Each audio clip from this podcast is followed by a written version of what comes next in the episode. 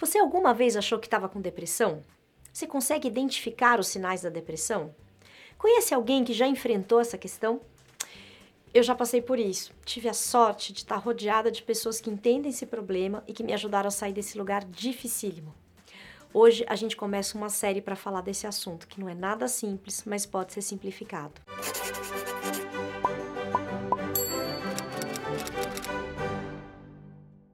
A depressão é uma questão gigante do mundo contemporâneo. Segundo a Organização Mundial de Saúde, 322 milhões de pessoas sofrem com depressão no mundo.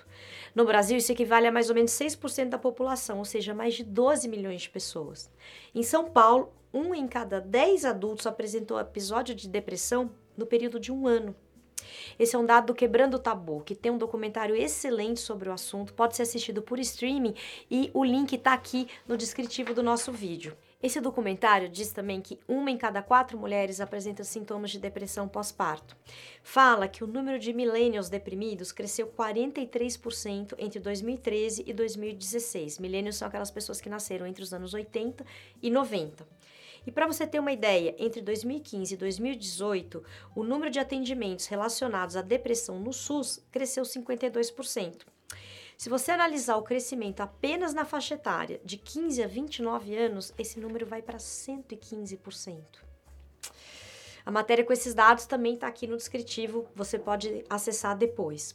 Dentre as carreiras com maior prevalência de profissionais deprimidos, destacam-se aquelas em que o contato humano é inerente a elas e muito trabalhoso.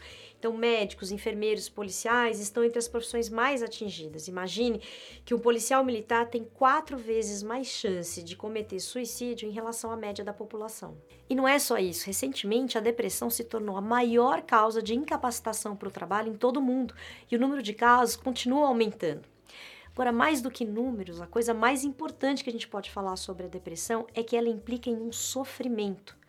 Porque você imagina que em pleno 2020 tem muita gente que acha que depressão é frescura. Talvez seja porque 47% dos brasileiros não sabe que depressão é um transtorno mental que pode ser tratado. A depressão não é frescura. O sofrimento psíquico que ela causa é tão real que pode levar a pessoa a cometer o suicídio. Agora imagina, você está nesse lugar dificílimo de habitar, sofrendo terrivelmente e ainda enfrenta julgamentos do tipo: nossa, levanta, sacode a poeira, dá a volta por cima, seja otimista com a hipervalorização da felicidade, esse desenho da sociedade que você tem que ser otimista, de que para ser otimista basta querer, a gente acaba inclusive rejeitando o deprimido, você ainda sofre esse estigma. Então, conhecer a depressão, saber que tem tratamento, que as pessoas podem se ajudar para sair desse sofrimento é fundamental. E também saber que a gente pode, a gente deve falar sobre esse assunto. A gente está fazendo essa série também para esclarecer que ninguém tem depressão porque quer.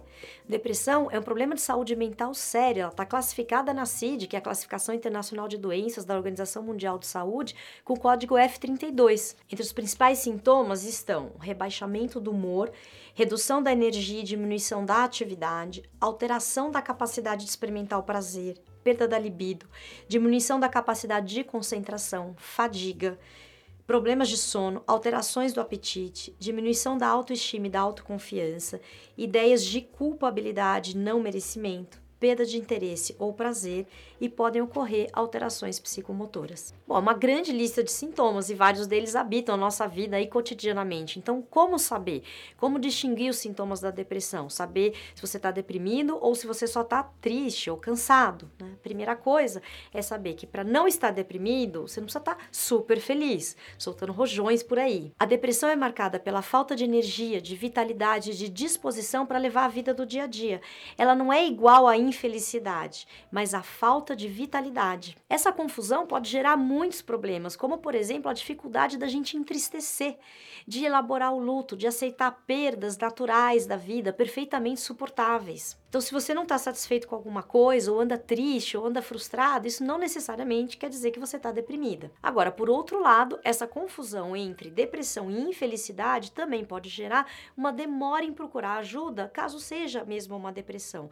Então, antes de tentar um autodiagnóstico, é bacana você procurar um psicólogo, um psiquiatra para te ajudar, porque não é incomum a gente confundir infelicidade e depressão. As causas da depressão são multifatoriais, quer dizer, estão associadas a uma série de fatores. Às vezes é alguma coisa visível, muito perceptível, tipo uma situação traumática. Às vezes não, às vezes ela surge do nada, de um lugar invisível. Mas sabe-se que existe um desequilíbrio químico no cérebro e que as pessoas que passaram por alguma situação emocional muito forte, como a perda de um emprego ou um luto, que passaram por algum tipo de trauma, têm uma tendência maior para desenvolver a doença. A depressão também pode resultar, nos seus casos mais graves, principalmente quando não diagnosticada, não tratada, em suicídios. No Brasil, existem dispositivos de apoio e tratamento gratuitos para a depressão, como o atendimento do SUS e o telefone 188 do CVV, o Centro de Valorização da da vida. Depressão tem tratamento e pode ser revertida com acompanhamento psicológico e psiquiátrico.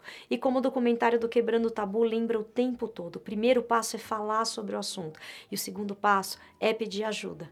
Acompanhe a gente nos próximos episódios sobre esse assunto. Muito obrigado pela sua companhia e até sexta que vem.